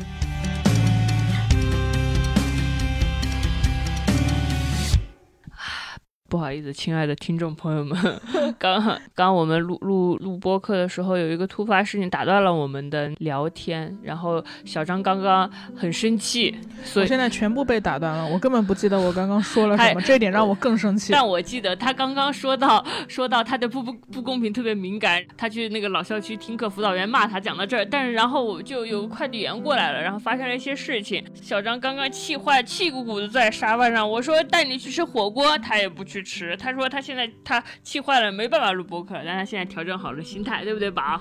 我调整好心态的原因是我决定跟大家讲讲我为什么生气。对我每次遇到生气的事儿，我觉得好歹能变成一个素材跟大家讲一讲，我就没那么生气了。这是让我不生气的唯一的办法。你说你怎么就这么生气呢？我真的很生气，你们知道吗？刚刚发生了一件什么事情呢？就是我们这里的快递员，他就是会默认把所有的快递都给你放在门口。这是已经是我搬过来第四次丢件了，然后每次丢件了之后呢，而且我我是我是有提示的哟，我在那个我所有的收货地址上都写了，说请一定要给我打电话或者敲门，他们连门都不敲，不打电话就算了，他们连门都不敲，就那样默默的放在了门口。但我是一个经常在家的人，然后智智今天也就是在家嘛，那个上午十一点的时间点，但凡他敲一下门，一定能听到，一定能听到，一定能去拿快递，但他就是不敲门，他不敲门，他不打电话，他还是顺丰，然后。他就那样默默的放在门口，即使我给他提示了也没有用。这已经是第四次丢件了。对，因为你备注里说就是感用了两个感叹号，说一定要给我打电话感叹号，不然快递会丢感叹号感叹号。就是因为我已经丢过好几次了，所以我就加了这个备注。然后他们依然，我不知道为什么就是不敲门。你不打电话，我理解你很忙是吧？因为之前有一次也是就是丢了嘛，然后我就我就我就说为什么你们不愿意打电话呢？然后他就说我赚你这几个钱呀。然后我一个个打电话。哪有来得及那么多单？然后我我也觉得我也挺理解的，就是快递员有这么多件是吧？然后就是他没有没有耐心一个一个打电话，那你至少敲个门吧。嗯，就你连门也不敲，明明你你就你就睡在房间里，但他就是不敲门。然后今天又丢件了，是我在网上买买的一些呃，因为空气炸锅嘛，所以我就会买一些呃冷冻的鸡块。你哭什么？我我我我以为我本来以为今天晚上就能吃上空气炸锅鸡翅了。对啊，就是。因为上，因为前天我还给你做了那个空气炸锅的小酥肉嘛，就是我会买一些半成品的冷冻品，就是买一些鸡块，然后鸡翅，然后一些呃鸡腿肉，我来做小炒什么的，就是一大箱。冷冻的一个一个一个半成品的食品，然后我今天还很期待说它会到，我还凑了好多券，然后买了，然后结果又丢件了，然后丢件了，那个快递员还是顺丰，顺丰都不打电话，顺丰也不敲门，然后他就在那儿跟我们掰扯，掰扯了好长时间。我说我们真的没有收到，我就说要不你找找，你知道吗？就这种丢件了之后，所有的快递员都会很无奈的，就是他也很无奈，然后他解释让我们我们也很无奈，我什么也没有做错，然后这个时候的唯一解决方法就是他会给我赔钱，就是你说我之前在拼多多上买的。那些便宜货就算了，可能六七块钱嘛，你赔了也就赔了。你这种两百多块钱，确实让快递员赔，我又承受多么大的心理负担和道德道德压力啊！我也觉得挺不好意思的，就是我也觉得大家就现在疫情这么困难是吧？然后你因为你你因为这个，然后你要给我打两百多块钱，我也挺觉得不好意思，但是我又很生气，我为什么要觉得不好意思？明明是你自己工作上出了问题，然后。然后我又在这自己自己觉得觉得快递员可怜，我又难受，但是我又我要不拿他这个赔的钱，我更难受。你就啥也没干，还还损失两百块钱。我我就啥也没干，然后我就还难受，我就已经好几次了，我都是因为这个情况，然后我就难受。所以我刚刚我就，然后然后我更难受的就是因为刚刚有这个突发情况，然后我根本就忘记我跟智智聊在哪儿了，然后我又更难受了，我全忘记了。你全忘了宝，我给拍拍腿。但是我现在好一点了，因为因为我刚说出来了。好的，好的，好的。就你你不觉得这个事儿就其实也跟今天的主题有一点点搭嘎吗？是的，其实就是楼上永远有拍皮球的小孩，世界上永远有突发的状况。嗯，对，就是而且永远有这些。你说这个是多大吗？它也没有多大，它就像我刚刚我一个小时之前跟大家讲的，这个是我生命中的小结节。嗯，就是结果你生命中有三百六十个小结节又来了。我今天立结节立马又来一个新结节，就是它就是会有点烦到我。然后，然后这个过程中好像大家都没有做错，我也没有做错，我只是下了个单，然后快递员也没有。他他确实也没有那么尽责吧，但是他他也付出了代价，他赔钱了是吧？然后你也不知道这个东西是不是被小偷偷了。然后你想了想，楼下楼上邻居刚刚也跟大家讲了，就是一个一家三口，好像也都是老人，嗯，也也是会为小孩以身以身作则的那种人，应该不会，应该不会偷快递。你也不知道问题出在哪儿，但你的你买的快递、你的鸡块、你的鸡翅、你的五谷鸭掌就是没有了，全没了。哎，就是有这样生命中的结节，但是。唉，你们看，我今天找到的解压办法就是我选择开一个播客，然后我来让呃这多少人，快九万人来倾听我的这个。好的，可以。哎，行吧，就是我们要找到让自己舒服的方式来应对这个结节吧，就是就是不要自己沉浸在那个情绪里面，就是就是自己去反刍，然后痛苦反刍，痛苦生气，嗯，保护乳腺吧。我刚说到哪儿了？所以我真的忘了。你刚刚就说你对权力特别敏感，然后你就讲了你一个破的新的校区，也不知道什么原因他就建一个校区，可能是为了申请基金某个基金才建一个。辅导员骂我是吧？对对对，是的。对对对，就咱们就就是就是花开两头啊！现在接接上文，接上回分解。这和啪，这话上回说到，接着说，就是那个，就我就我就去老校区，然后我就晚上就星夜风雨，我就回到了我的我的。新校区就被辅导员第二天就叫到办公室了，嗯，然后他真的就是摔桌子，就在桌上摔笔、摔茶杯，然后他说：“你为什么要去听讲座？”然后我就很很错愕，我就说：“你不是应该高兴你你你的学生如此的求知欲如此强，然后他为了一个讲座自费去坐校车，就是为了获取知识。”嗯，我真没干别的，我甚至都没有谈恋爱，我就去听了个讲座。嗯，然后他就说：“你有什么不满意？”嗯。就说为什么你对新校区这么不满意吗？你是觉得我我们还没有引进，就是就是那那么多资源是吗？然后我说是呀，就是你们就是就是就是没有任何讲座呀。嗯。然后他说那你是觉得学校没有在努力吗？就是就是就他说你就是为了想要听一个讲座，然后你就去听听就坐校车，然后一个小时，然后自己花钱也得去听这个讲座，你是在打谁的脸呢？什么玩意儿？这什么呀？特别奇怪呀！我也没有逃课，就是我我其实整个过程我自费，然后我自己花时间，然后我我没有我我我也没有耽误我在学校上课，然后我也没有违反学校宵禁的规定。嗯，就他可能是觉得说。呃，可能当时新校区有一些风言风语，说觉得我们这资源不够吧，然后他可能觉得面子上挂不住什么的。反正我当时就，我当时就很难受，就是，但是我我不知道为什么，我也不敢去怎么反抗，因为你并不知道辅导员意味着什么。当时就是天呀，就是感觉就是他就是你的天，然后你你你你也担心你的反抗会不会影响你毕业。他们最爱威胁你了嘛，说你怎么怎么着就不给你发毕业证，留下什么污点了？对对对对对，进档案要进档案，不能当党员了。哇，我真是很好奇那个档案，我从来没有见过我的那个档案带什么，但它就威胁着我的整个中学和大学时代。对对对对对对，你感觉你的污点就会被留在那儿，所以我当时就很憋屈。我也我我觉得我没做错，但是我也不知道问题出在哪儿了。所以我想说的其实是，可能可能对于权力意识的这种敏感，或者是我们说小黑他做嘛，就是其实是一次一次，嗯，被这些明明掌握了只有一点点权利，但却滥用这些权利，或者是。却因为这些权利，就对他人突然间丧失了共情之心的这些人，嗯，所积累的这些委屈吧。明白。刚刚你说的那个真的很让人生气，因为我我觉得这就是最差的一种情况。我不明白人们为什么会为了一些没有必要的尊严和权威而战。学学校你应该提供给学生的资源你没有给到位，你应该做的就是，比如说你跟他道歉，咱们没提供到位，为什么你会就是掩盖掉所有的事情，然后说你是对学校不满意吗？我会觉得为这些面子尊严，然后为了维系这些没有必要的东西，人们损失和丧失的太多了，就是那种感觉，就好像就是觉得说。呃，你你去你去听了这个课，你在打学校的脸，然而你就是就是就是怎么说呢？你你只是四年没有得到任何收获而已，可你却打了学校的脸呢？我不明白。可我丢失的是面子呀！对呀，大概是那种感觉。其实我要今天不说，我也不会想起这件事情。可能就是像这样大大小小的情绪，我当时想不通的事情，我没有得到的尊重。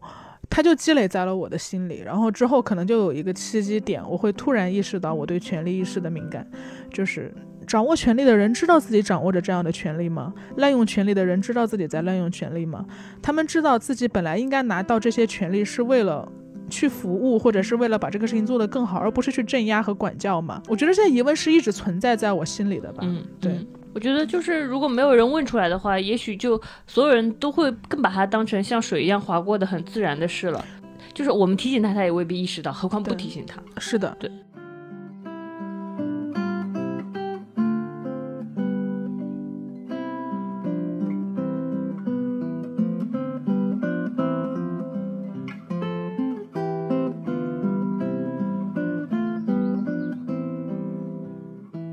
我我觉得这个是这个是另一个问题，就是，呃，因为你刚刚念的最后一段嘛，呃，我们固然在生活中遭受到了很多情感的创伤，可能我们的父母没有那么，我们的父母被我们的。外公外婆也是这样对待的，就是其实我觉得我妈已经是非常能跟上时代，然后她的共情心也很强，她也很愿意理解我的人了，但她也会，她有时候仅仅是不知道该怎么办，她仅仅是不知道。怎么跟你相处？他他就是觉得，他觉得我会觉得味道淡了，他希望我更好的享用这个东西。就是我们会觉得，他说他他为什么要故意让我不舒服？其实他根本没有故意让我，他就是觉得这就是为你好。对对对，他觉得想让你舒服，就是他他用他觉得好的方式对你好，因为因为从可能他的父母也没有会对他说，你觉得味道淡了，那我就那我就。不不放盐或者什么，他的父母可能对他也是这样对他的，也会在往他的锅锅底里加梅干菜扣肉啊。他接受了这一点，他只能学会用这种对爱你。对，然后我妈当时就说嘛，她就说她就说我们当年吃东西的时候，那我们有五姊妹，然后难道你的外婆要每一个人都去问到他们，然后去照顾每一个需求吗？就是他其实他是没有被照顾过这些需求的人，但他也被爱过嘛，就是外婆的那种。那种那种比较朴素和那种比较混沌的爱吧，可能就是没有那么的细致和精巧，所以他也是这样爱着我嘛。所以那我能怪什么呢？就是但是这些伤害也是也是确确实存在的，可能就是有这些伤害。所以可能我想说的是，我们曾经可能没有被那么妥帖、那么精细化的爱过，然后我们经历了一些情感的创伤也好，或者是被不公平的对待也好。因为我会观察到现在就是心理学在网络上也很流行嘛，大家会很容易去对号入座，就是哦，原来这个东西。是原生家庭给我带来的巨大的创伤呀，然后哦，原来我是那个什么焦虑型依恋的人格呀，这些都是因为我当年怎么怎么样，就是当年七岁那年怎么样。大家接受了这些东西，不停的去叙述这些东西，因为其实这个也是我观察自己的行为习惯得出来的一个小想法。我前两天不是跟男朋友吵架了吗？然后是一个很小很小的事情的一个引爆点，就是因为他觉得我好像不太关心他。那天他跟我说了两次，他今天身体不舒服，有点头晕。然后我当时的反应就确实也挺不是人的，我的反应就是你赶紧和我去锻炼身体，平时就要好好运动啊，然后要多打羽毛球什么的。然后他其实他的想法只是想要得到我的关注，其实。这不是我第一次给出这种，就是括号呃引号冷酷的解决方式。对对对对对，直男式的反应，然后没有任何情感抚慰了。就之前也在播客里跟大家说过嘛，就是我妈来给我看小拇指，然后我说你去找医生。哎，就是因为我确实是有是有这个问题嘛。但是他当时跟我说的时候，他说我只是想要你关心关心我。然后我当时其实我第一反应是我下意识特别想辩驳他，想说就我我我会我会这么说，是因为我小时候是这样的，因为我确实从我小时候直到。呃，我长大长长成现在这样嘛，然后我每一次身体不舒服了，和我妈说，包括我前两天不是发烧了嘛，我和我妈说我感冒了，然后我妈的第一直觉的反应不是来心疼我或者关怀我，或者就是亲亲抱抱举高高，就没有这些，她就是责怪我，她就会用一种你不会吗？责怪你就比如说你跟你妈说，嗯呃你发烧了，你妈的反应是什么？我妈说怎么发烧的呢？然后有没有吃药啊？嗯，就很温柔吗？反正很温柔，怎么说呢？我不能从他发的文字中感受到他的温柔。你小时候呢？小时候，小时候，小时候我生病了，我我小时候生病了，妈妈就会抱抱我呀。我我就记得很深刻。会抱抱你吗？啊，会，因为你我不知道会很会很，就是我说出来有点脏，但是我比如说我会我的什么，比如说我得沙眼了，我妈妈就觉得口水能消毒，她就舔舔我的眼睛啊。嗯，我觉得是，那这么说的话，他他还蛮。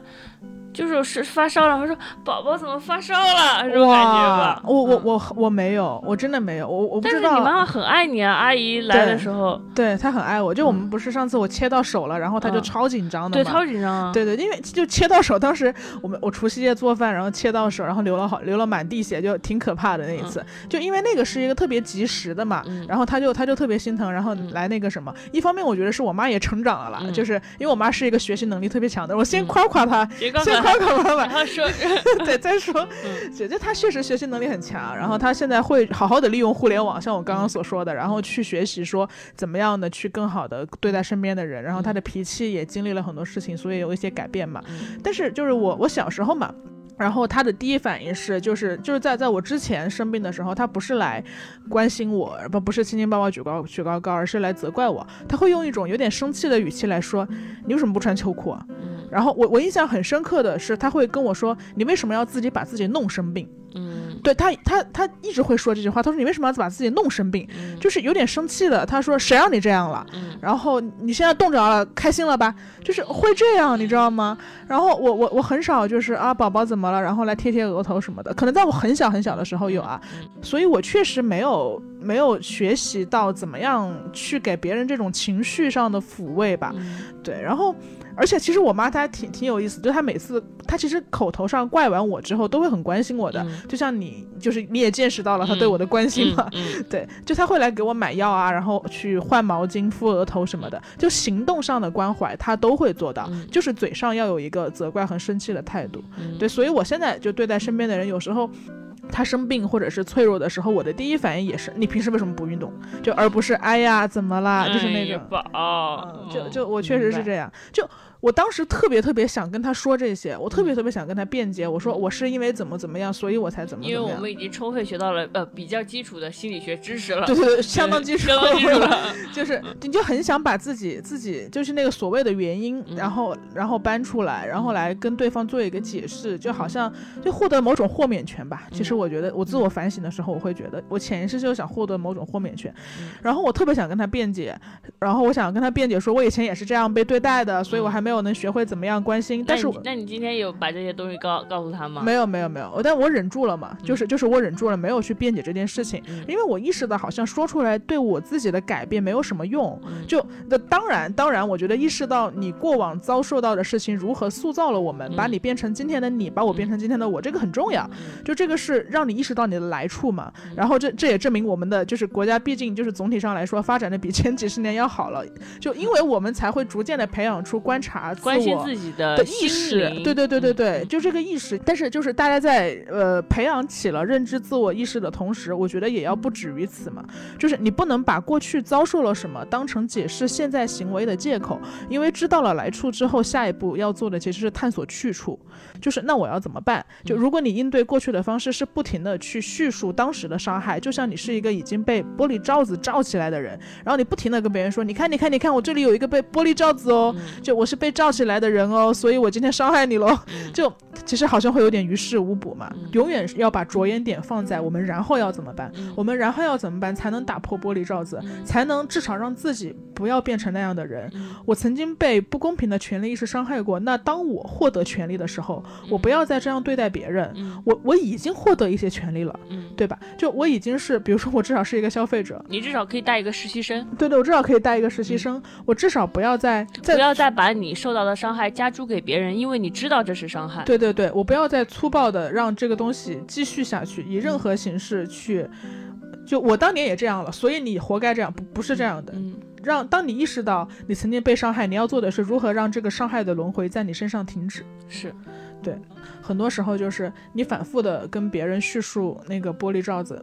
久而久之，那个玻璃罩子它本来是一个，只是一个透明的玻璃而已，你可以打破它的，但它慢慢的变成了不透明的铜墙铁壁，因为它只是你被自己的问题困住了。对你，你觉得自己是一个受过伤害的人了，你无力做任何事情了，你就不是一个发展的态度了。但人永远是流动的，你永远是流动的，人的自我永远是在不停的打破玻璃罩子中去形成的，而不是你的自我被困在了七岁那年那个受伤的你。嗯，你不能永远抱怨或者永远自怜。对，在自哀自自怜和自我浇灌之后，你永远可以做点什么吧。嗯嗯。下一个是我要问智智，智智在三月十九号发了一条即刻。嗯。智智说：“都这样，你又这样，都这样了，要分清哪些确实让人恐惧，哪些根本不值得恐惧。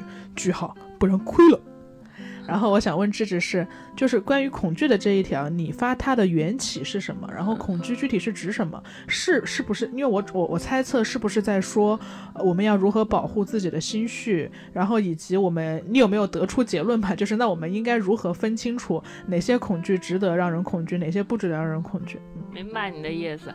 终于有一道你也猜错的题了。这是三十六色水彩笔的失败，朋友们，朋友们。啊，我觉得当时当时。发发这个是，其实我是看了扯的那一条，呃，点赞转转发那条微博，他说在泰坦尼克号上升舱是没有必要的。我是看了这句话，然后我就发了这个句子，是有一种破罐破摔的勇气在的，因为他在泰坦尼克号上升舱是没有必要的，所以在泰坦尼克号上，呃，纠结自己要不要跟跨跨阶级的人相爱也是没有必要的。我在一条泰坦尼克号上，我是不会担心我是否还让人失望。我是有很多害怕，我甚至分不清哪些害怕。比如说，我害怕被炸号，害怕被拘留。我走在云南的春天里的时候，我本来想去徒步，想去出去玩儿，然后我走到一个古道，那里只有。那里没有什么别人，因为因为疫情游客很稀少。突然感觉后面有车过来，然后然后就怎么就空旷的道路上有一个车，然后车慢慢停下，有个男人下来了。然后我当时是因为我被小骑小电摩的时候腿瘸了，我只能直着脚走路，就是但是有一个男人过来，我一下子特别恐惧，就是所有那些就是。就是没有解决的问题和新闻的阴影人萦绕在我街心头，我就说天哪，我是一个适龄女性，如果我被就是我就是这个人很有可能就给我打昏了，搬到山里，而我没办法逃出来了。就是其实我从前是没有这个恐惧的。有人敲门，有人敲门吗？我看一下啊，应该是你点的汉堡。我情绪。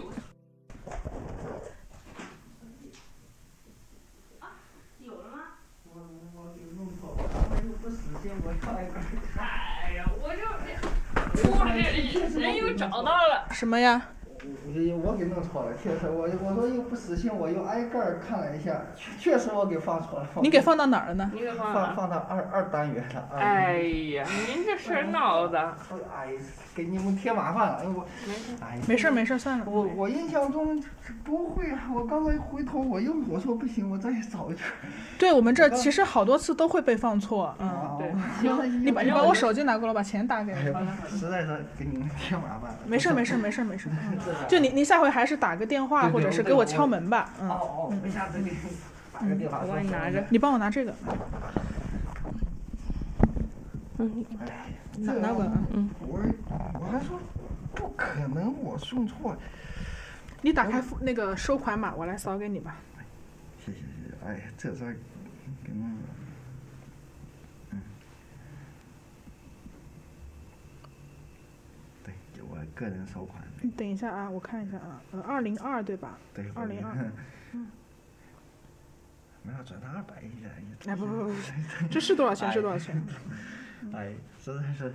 没事没事。要要不我一贴，我一想白干了，不死心。对啊，我就觉得我我也不好意思让您赔钱，我就我就说让您找找吧。至于拿走，我再回头再看一圈，我就说不可能有人偷快递这一说。嗯，行。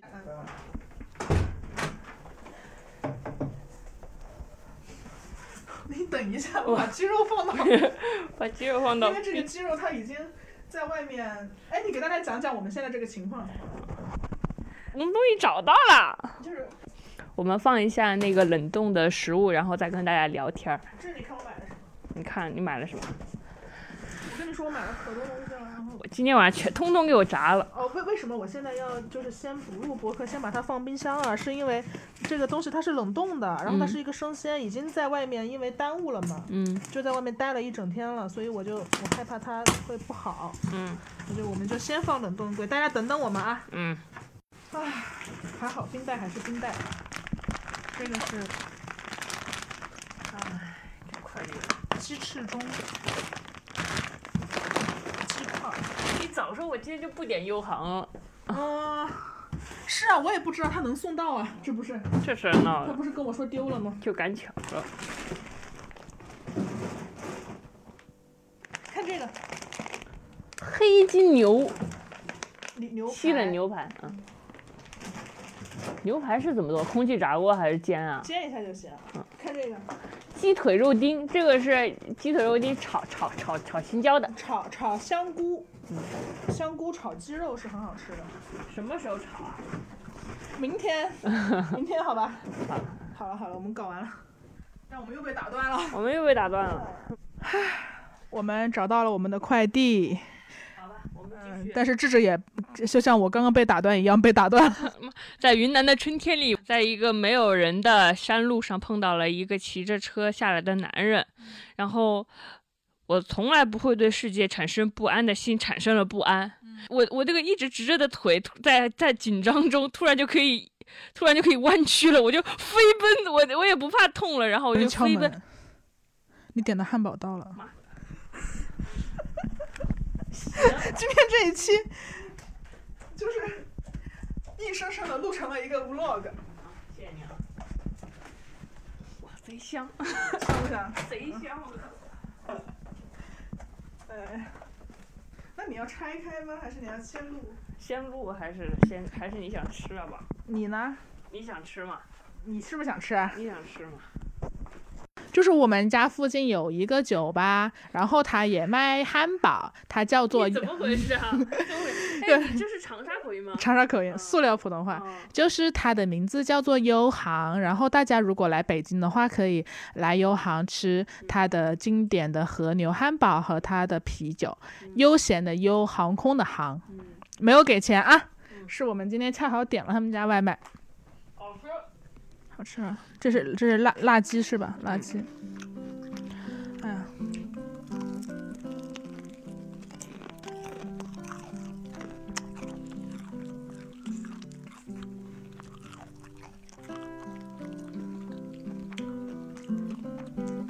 一根鸡翅五百条。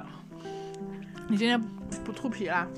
不吐皮。这是吃鸡翅吃会吐皮，特变态。怎么这么？我现在都已经不吐皮了。真是最好吃的就是皮。嗯。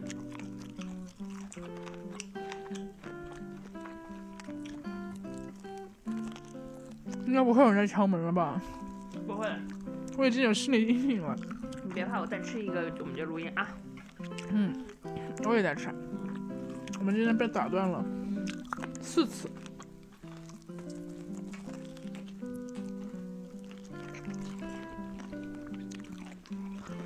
哦，可能是因为我们，我们想说就是不要录的太晚，每次我们晚上十嗯十十二点开录都录到三四点嘛，结果所以今天就选了一个下午，下午录，没有想到下午是工工作的下午，对，是快递员和外卖小哥工作的下午。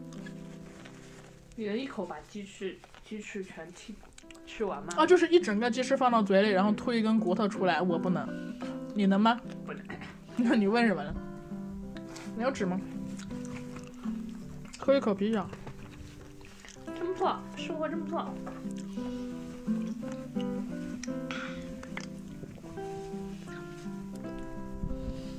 你刚说到了云南，然后你害怕，对对对，嗯。然后我就弯曲的膝盖开始跑，然后跑的时候我就想说，要是能遇到一个人就好了。然后我我就看到了一个当地的中年妇女站在那个路边，她出现了。我我停下来了一下，然后我继续接着跑，因为我突然想到说，那些拐卖的地方好像都是当地人是围成一个。一个一个团体，然后我我不知道，也这个你已经脑补了一整条产业链，一整条产业链。这个这个女生也许跟那个男生是相识的，我她是个托，她是个，我都不敢不敢，因为她是女性，或者说就就觉得她一定会对我伸出援手什么的，我就继续呃往前跑，然后我就那天就没逛这个东西，然后我是去了那个大理古城，有一个古镇嘛。商业街人很多，大家都会说商业街就是哎呀失去了原原汁原味啊。但我在那种商业的地方却会感到比较安全，因为那里人很多嘛。嗯，我就觉得还是就是有有些东西是在我心中留下痕迹的，一些未解决的问题永远会让我不安。嗯，我觉得。这可能算是我害怕的东西，我我还害怕很多东西呢，我还我特别害怕死，我还想活着，我就觉得我就只能活这么一小段，人出生之前全是死，死掉之后也全是死，就活这么一小段，贼想活着，活着时候就贼想做好多事情，反正是有是有可能是有那些值得恐惧的事，就是人不可能做一个特别特别鲁莽的人，嗯，就是无知觉的人，嗯，对，但是那些那些。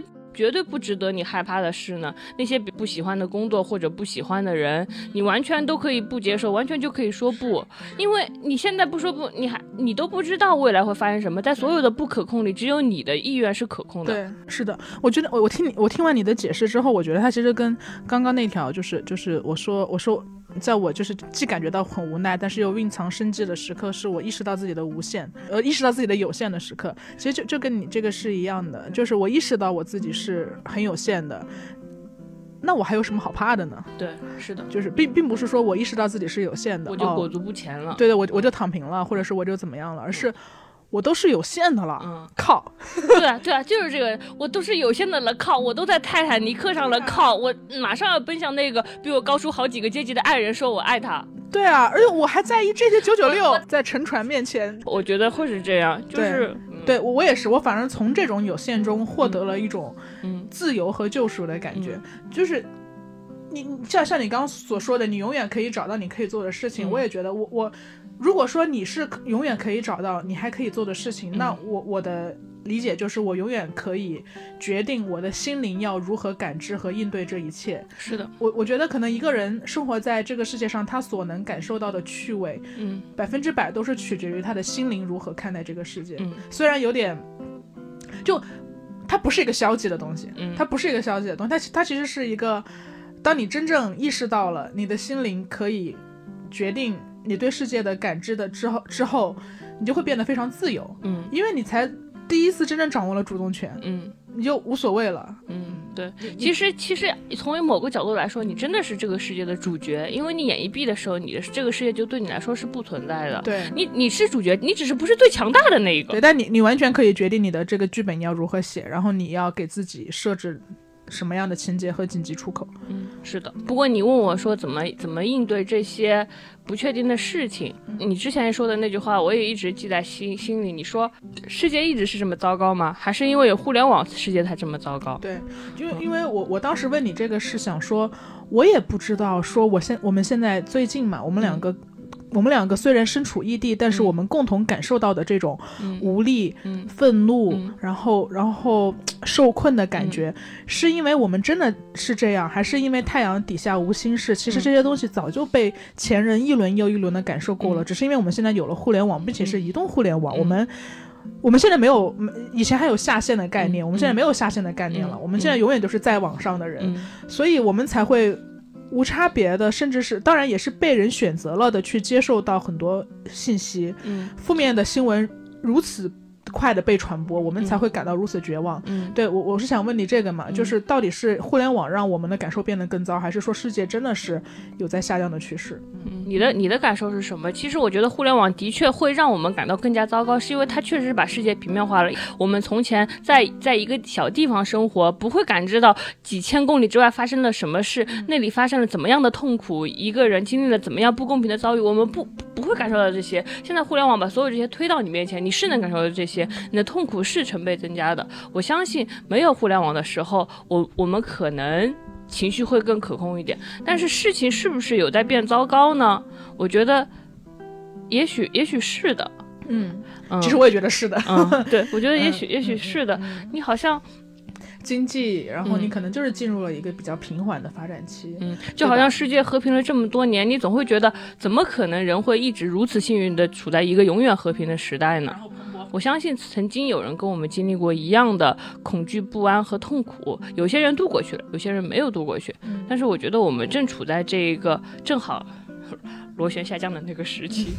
然后其实其实最关键的一个因素就是疫情嘛，疫情就是一个。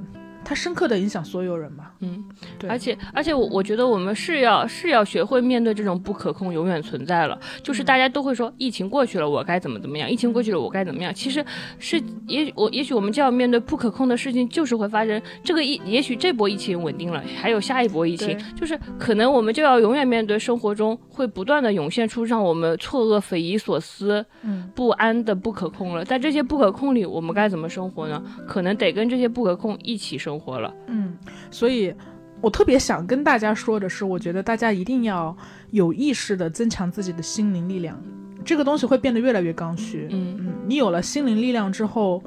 你才会知道如何应对这些，就像我们刚刚说互联网的影响嘛。那其实互联网网把恶性新闻泼到你面前这件事情，它是一个事实。嗯。但我们也不要忘记，我们是有主观能动性的人。嗯。我可以选择互联网是什么样的。嗯。就是我们大多数人觉得沮丧，是因为微博上的互联网让你沮丧嘛？嗯。就是，但微博它只是一个平台而已。对吧？它它的热搜也是被控制的。嗯。它的它只是一个平台，然后它决定想让你看到什么。但微博的世界是非常狭窄的。嗯。互联网本身它也。是一个广袤无垠的土地，嗯，同样有非常多好的东西，它只是没有被算法推到你面前而已。但我们是有主观能动性的人，我们可以，嗯，自己决定自己要看到什么，而不是非要让算法来决定，或者是让看不见的手决定我们该看到什么。嗯，但互联网其实给你提供了这个机会。是的，对，互互联网是它造成焦虑的情绪，但其实互联网本来它只是工具嘛，它也可以让你带来非常多的美好。比如说，这就是一个知识空前充沛的年代嘛。嗯，就孔子一辈子的知识，可能都还没有现在一个二十岁小孩的知识多嘛。嗯，所以看你怎么用。嗯，你可能要付出非常大的勇气或者辨别的能力去用它。嗯，反反正不要被互联网为你构造的这个算法的牢笼给吓住了，这绝对不是全部的世界。如果你真的不会使用互联网，或者说你觉得就是探索互联网，就是你你所你眼前所见的世界之外的世界非常困难，其实你确实可以减少互联网的使用。就比如说互联网的信息是成是碎片的，那你就去读书。我觉得读书真的是目前我们就是比如说我和你和所有普通人就是最便捷的一条方式，它就既能让让你逃离，也能让你成长。如果我们接收到的是碎片化的信息，那不如不接受信息，因为书里书至少是成体系的信息，它如果是偏见，也是成体系的偏见。看它一整本书下来，你就会知道它为什么为何形成这样的偏见，它的背景是什么。它就是当你就是捋顺全部的成体系的东西的时候，你就不会被碎片化的东西给捆住，觉得那就是真理了。就是你要么利用互联网去谈，就是跳开这个算法去获得获得更多信息；要么如果你办办不到，那就少上互联网，多看书。对，嗯，对，是的，就是两种方式吧，或者是你在有了足够的，其实我们两个讲的是同一件事，就是信源嘛，就你的信源从哪里来嘛？对，就是其实我们都会。特别重视我们每天要吃下去什么东西，因为我们觉得你就是你所吃吃下去的食物，对吧？减肥的网站都会告诉我们是这样说的，但其实对于信息也是一样的，你就是你所摄入的信息。你想变成什么样的人，可能很大一部分是由你决定摄入什么而来决定的。那你决定摄入什么的前提是你要有决定权和决定意识。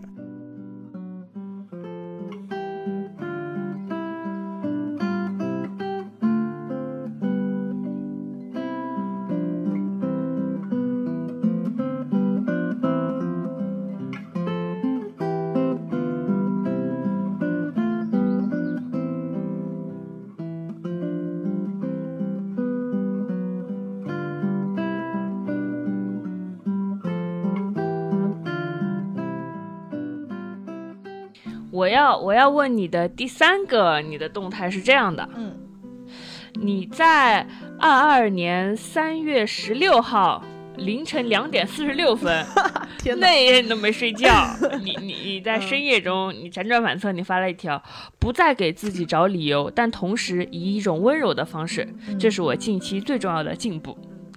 就这这这这你大家也这反正非常浅显易懂，你有你有何不懂？你就你为什么在深夜凌晨两点四十六分，你一个人在小床上就发了这条动态？缘起是什么？你给自己找什么理由了？嗯，我因为我发现作为一个共情能力比较强的人嘛，我我有时候会觉得我共情了全世界，但是没有共情我自己，就是对自己还是蛮残酷的，经常骂自己。呃，之前不是有一个很火的一个说法，就是让我们呃每一次你要责怪自己的时候，你去听一听脑海中的那个声音来自谁，来自你成长过程中的谁，然后你就知道是怎么形成这样的反应嘛。然后我发现我没有谁，我就是我自己，就 just me 自己骂自己。就比如说我去我去锻炼，或者我去上一个什么瑜伽课，然后如果动作没有做到，我就会觉得说你这动作做的呃，这样说起来好像是我妈跟我说这句话。就我总是去了之后，我就会要求自己说，你必须得锻炼到多少分钟以上。然后如果我哪个动作没有做标准，我就会开始骂自己。但我后来就调整心态，我就觉得我为什么要骂自己？我今天可出门了，嗯，我原本不用做这些事儿的，不用做。对我原本根本不用做这些事儿，我根本不用出门，根本不用办卡。就要不是为了我的好朋友，然后你知道路还不是就是解解除了，因为疫情，所以他解除了他四月份的那个婚约，不不是解除婚约，就是就是先不办了，婚礼延后。然后得得知这个消息，我当场就点了炸鸡。不错的，是的，对，特别高兴。然后我我对我就不再骂自己了，我就是觉得说，反正我都出门了，我已经很厉害了，所以我就是以半途而废为前提去锻炼嘛。然后我每次去之前都是想说，如果你今天不想。做了你就逃课，就是我是以逃课为前提去上那个团课的，因为确实有的时候他团课不会照顾到像我这种大基数体重，然后又没有运动过的纯小白新手的身体节奏的，有时候可能那个课就是不适合我。比如我今天去上了一个踏板课，然后。它就是非常要求你协调。你每次上的课程是不一样的，是吧？有的时候尊巴，有时候踏板。是的，是的。像尊巴这种小白友好的课，我觉得就还好，因为他也没有用到工具嘛。像踏板，它有一个弧度，然后这个时候如果我跟不上，我现在就是就是差点就摔了一跤。如果我跟不上，然后那个节奏又很快，又很要求协调，然后这种情况，如果我硬撑的时候，当我体力耗尽，我又必须要跟上节奏，我真的很容易受伤。对，然后我就没有去逞这个强了，我就想说，我就给自己的，我就告诉我自己说，你去，但是呢，你随时可以放弃，嗯，就你逃课没有关系。然后我发现，当我抱着你随时可以放弃的心态去开始的时候，反而更容易坚持下来。对对对对，对，因为因为你不会觉得它太痛苦，嗯，你你你反正逃课了嘛，你也没什么，你就回家呗，然后你第二天再去呗，对吧？是，就是我觉得就是疯狂开始，但是疯狂放弃。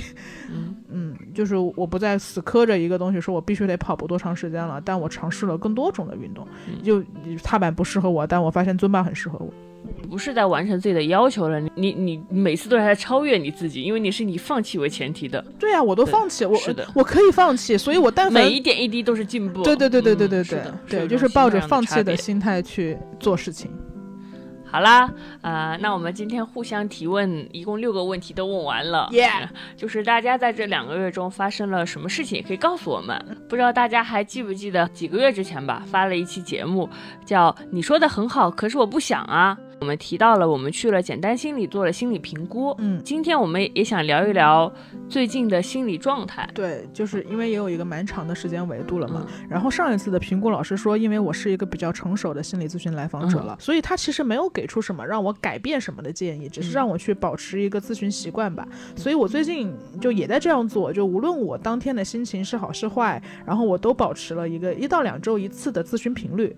然后和心理咨询师的交流就像是我的一个心情。温度计，我觉得并不是你心情很差了，然后你今天觉得活不下去了，然后你才需要找他求助，也并不是说就去找咨询师求助的人都有心理疾病。嗯，我觉得大家要去掉自己的这个病耻感嘛，而是咨询师对我来说的意义是你的生活中多了一个恒定在那里的情感支持，或者说多了一份安全感。就我特别想跟大家说，就是不要去害怕，也不要去对你身边去心理咨询的人另眼相看。就咨询师并不是三言两语就能开解他。他人迷雾的魔法师，而且我觉得那种鸡汤式的开解也恰恰其实是短效的，是没有用的。你不可能听了几句话就过好这一生嘛。其实心理咨询师是一个总是怀着善意来帮助你自我觉察的好朋友，用一种逐渐的科学的方式来增强你的心理力量。对你上次做完评估之后，你最近有什么样的感受？嗯上次就是因为我跟评估师倾诉说，我虽然好像还蛮会自洽掉我的心理问题的，但是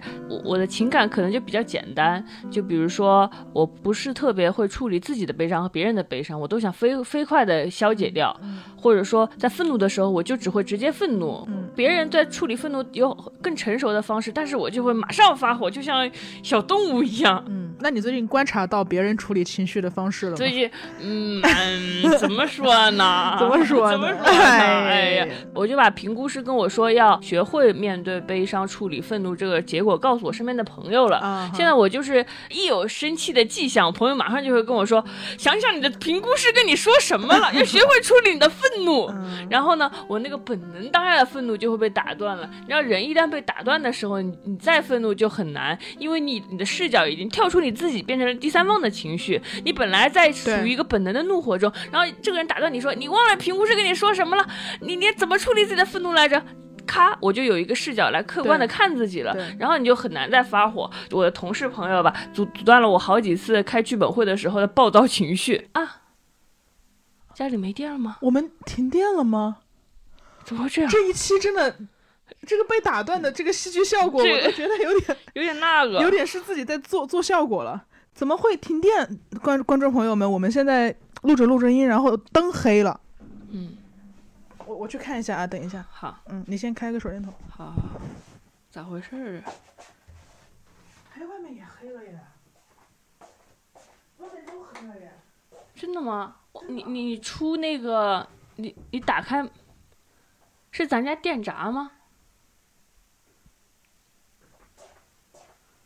我我我，咱俩现在就在黑暗中。我们先录完吧，要不？好，先录完吧。你把你的手手机手电筒打开。OK。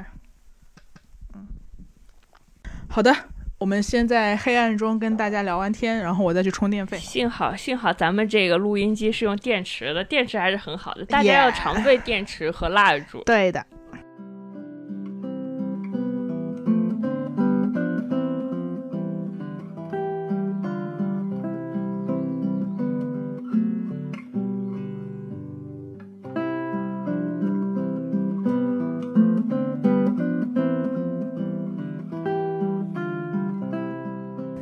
我们分享了我们最近的心理状况吧，然后也是因为简单心理三月份的时候最新发布了二零二一到二零二二大众心理健康洞察报告这个白皮书，这是简单心理自二零一六年开始连续第六年发布心理健康行业的数据报告了。嗯，我们也阅读了这份报告，我和智智发现里面有一些蛮有意思的数据和洞察，想想要跟大家分享一下。你觉得里面有意思的数据是什么？你先分享一个。我觉得那个还挺让我。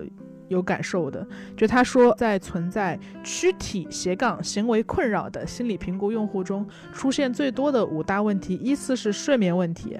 进食问题、拖延、自杀和强迫行为，其中睡眠问题出现的比例远远大于其他困扰，高达百分之六十点五幺。就是为什么被这个东西触动？因为你经常失眠。你上上一次动态你是在两点多钟发的。是的，我就是一个睡眠非常不好的人。我我现在的睡眠情况是一到夜里，然后我朋友们都睡了之后，我就会感觉到我跟这个世界失联了。我睡觉之后，我就会觉得很孤独，因为我的我的黑暗里面全都是悲伤的记忆什么的。然后，但是如果我不闭眼呢，我又真的很困。我当时的经历其实已经客观上不允许我做别的事情了，所以我就闭眼也不行，然后不闭眼也很难受。然后我当时就会只能躺在床上无意识的去划手机，然后划手机会带来非常多的刺激嘛，就蓝光啊，然后新的信息啊，然后。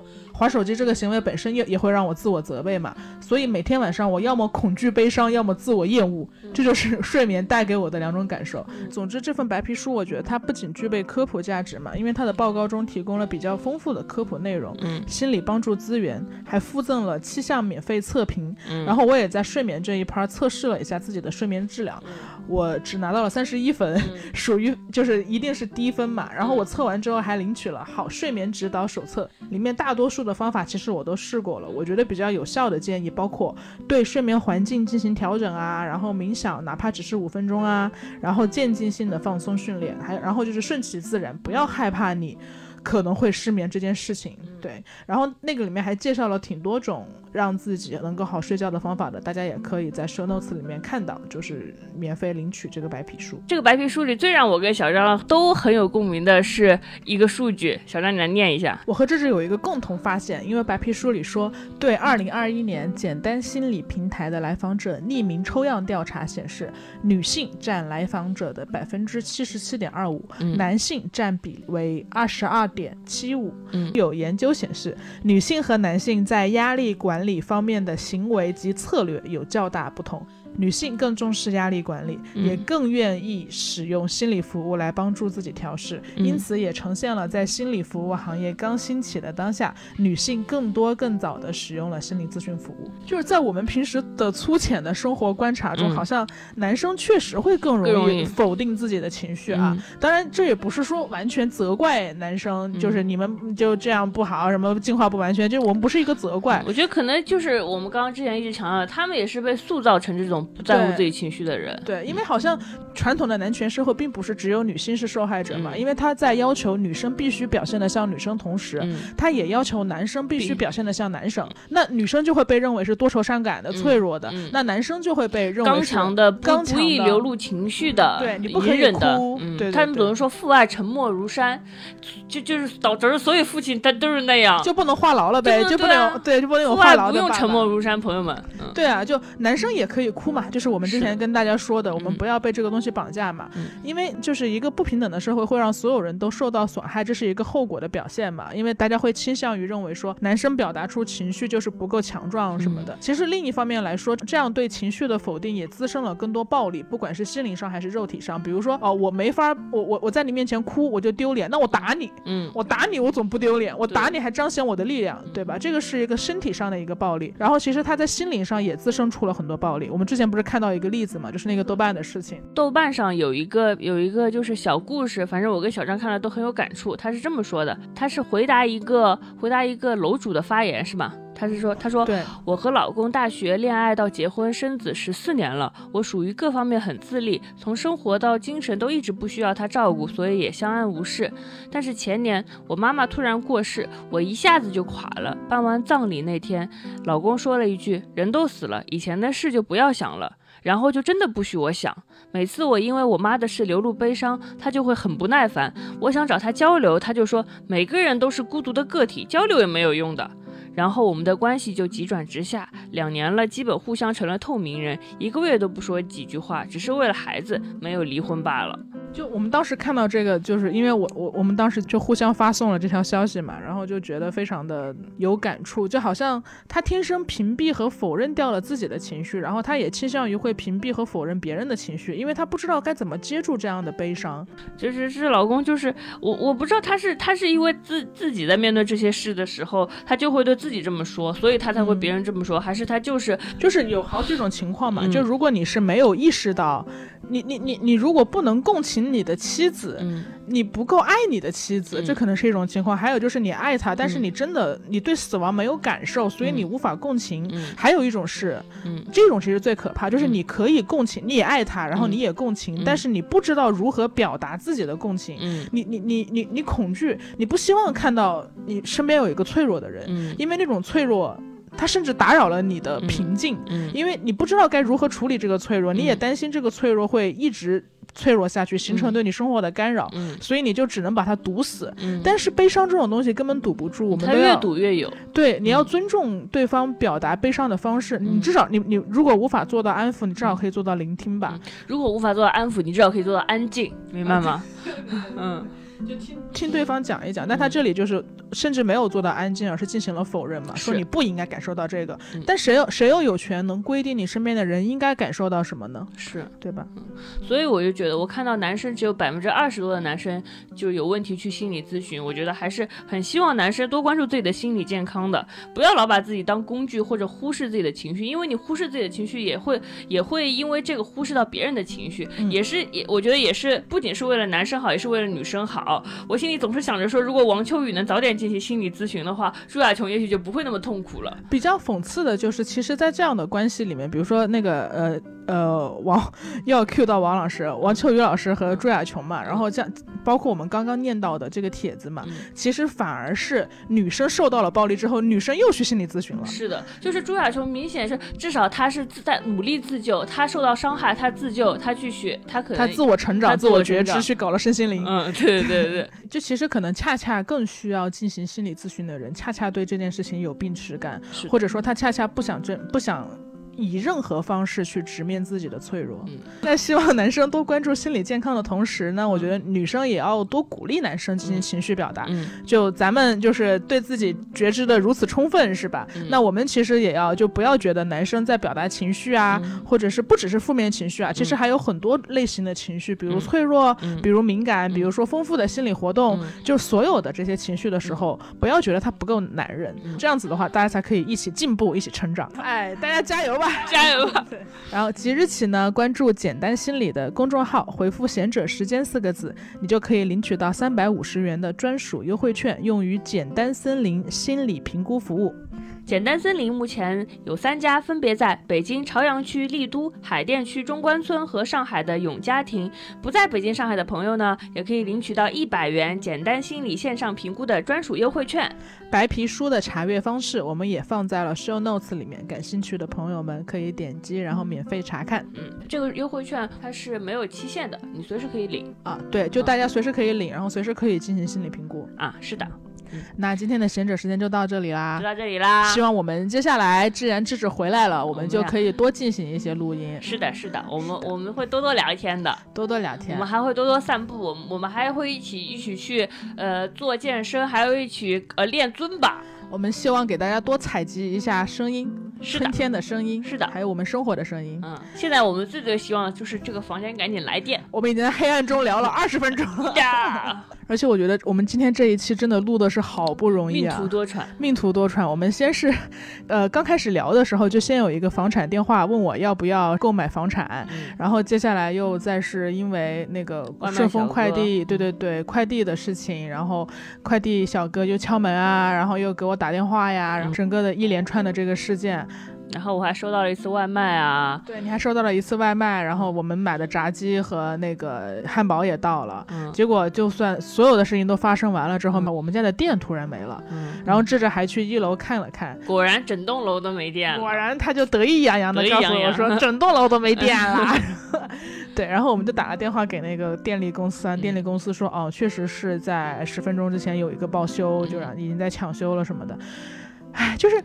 哎，这个非非常非常时代的隐喻，就是 冲突不断发生，失控的是不断到来那。有的时候可能你的生活就是会突然中断一下，然后有时候会有一些不那么顺畅的事情发生，对吧？是的。我我反正经常在遇到这些事的时候，会跟自己说保持镇定，不要害怕。嗯，当我跟自己说保持镇定，不要害怕的时候，我自己会好一些。因为慌乱是没有用的，就面对这些冲突和失控的时候，至少你要先镇定下来。对，嗯，然后不要害怕。对，不要害怕那些没有力量的时刻，因为他们终将过去。嗯嗯，是的。